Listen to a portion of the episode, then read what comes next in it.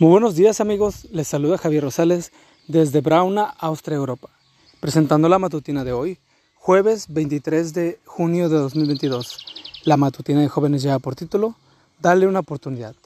La cita bíblica nos dice, dejen todas sus preocupaciones a Dios, porque Él se interesa por ustedes. Primera de Pedro 5.7.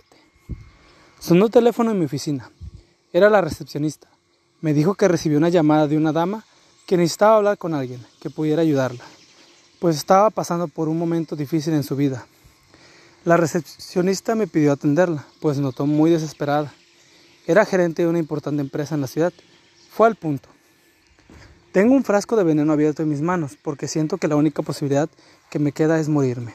Necesito ayuda urgentemente. Mi empresa quebró y eso me hace sentir fracasada.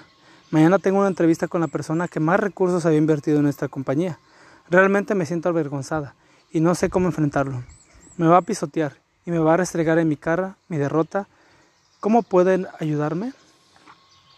Le pregunté si tenía una Biblia a la mano y me dijo que no.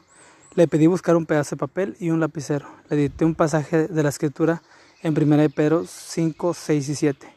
Humíllese pues bajo la poderosa mano de Dios para que Él los enaltezca a su debido tiempo. Dejen todas sus preocupaciones a Dios porque Él se interesa por ustedes. Después de recibir escribir el pasaje le pedí que lo leyera varias veces hasta entender algo. Me preguntó cómo podía humillarse bajo la poderosa mano de Dios.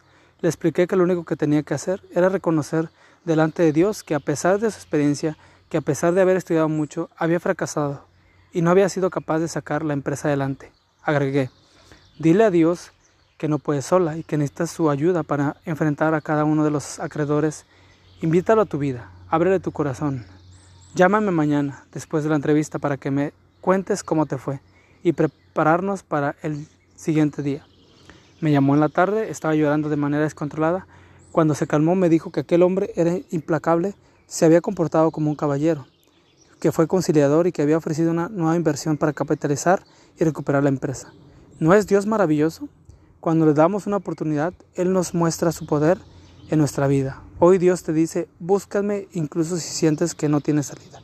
Entrégame todas tus preocupaciones y verás que yo me intereso en ti.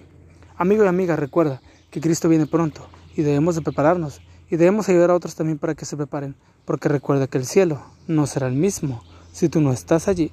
Nos escuchamos hasta mañana. Hasta pronto.